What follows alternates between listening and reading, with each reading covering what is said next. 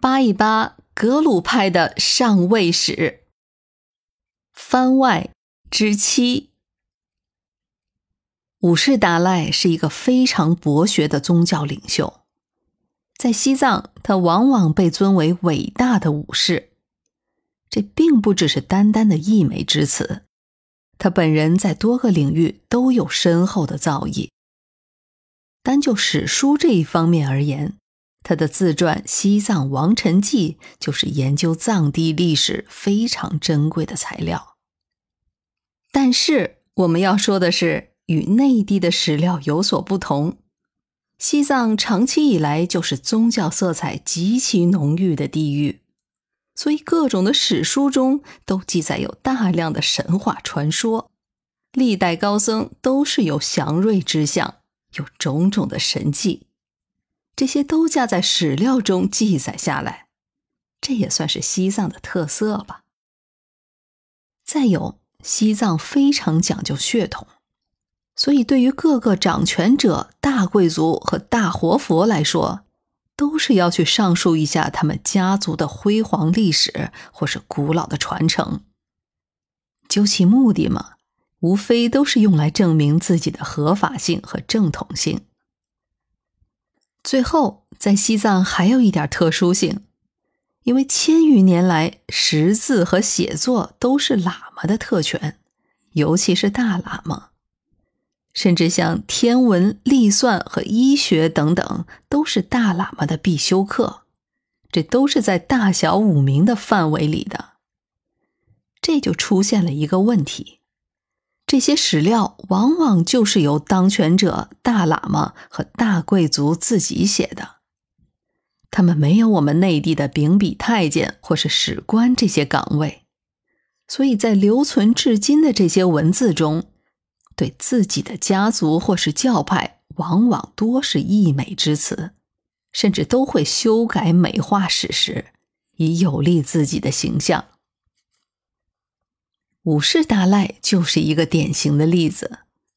首先，我们还是要强调，五世达赖是一个非常博学的人。后面还会讲到，布达拉宫就是他主持重修的，许多设计都是他亲自参与的，所以他的学识毋庸置疑。但是，他的自传《西藏王臣记》里，实际上就有诸多美化的痕迹。而鉴于他无与伦比的江湖地位，后世对他的著述就少有质疑。包括以后的高僧撰写的史料也都有这个问题。而这个时代恰恰是各个教派和地方势力混战的状况，有占上风的时候，也有走背字儿的时候，你方唱罢我登场，所以就有一个常见的现象。各个教派写的史料中，对于同一事件，它的起因、发展和过程可能就相差的很大，甚至连时间都有对不上的。而作者的心得或是评价，那就更是倾向性明显了。由于最终是格鲁派统御了西藏，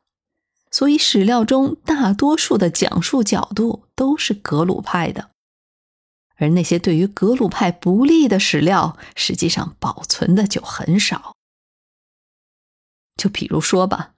实际上五世达赖在坐床之后，在相当长的时间里，他是系统的修习过宁玛派的教义的。他后来也资助修建了大量宁玛派的寺院，他的弟子桑杰嘉措也是宁玛派的信徒。而这些在格鲁派的史料中，当然就没有太多的痕迹了。西藏的史料还有一个小问题，那就是人名儿。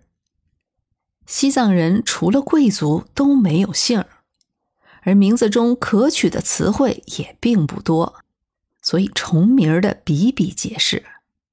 一般都是要有前缀来加以区分。有家族姓氏的就冠以家族姓氏，有官职的就冠以官职，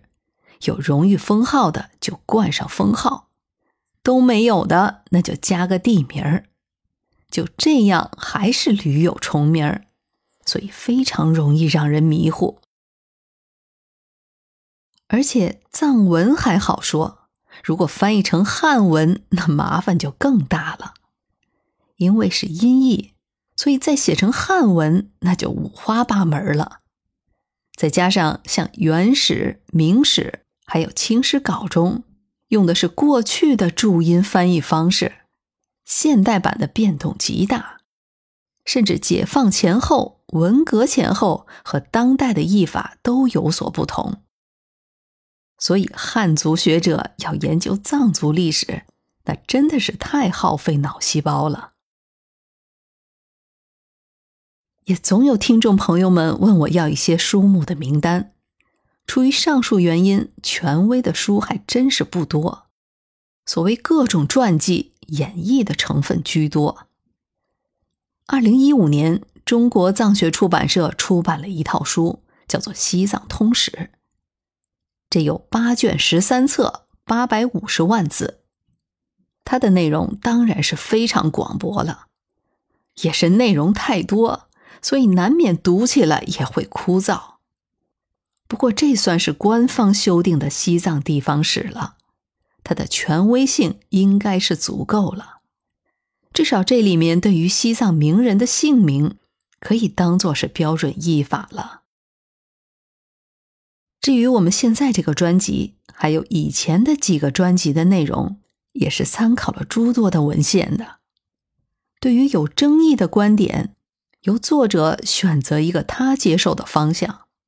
所以肯定也是有不少疏漏的，只能是一家之词了。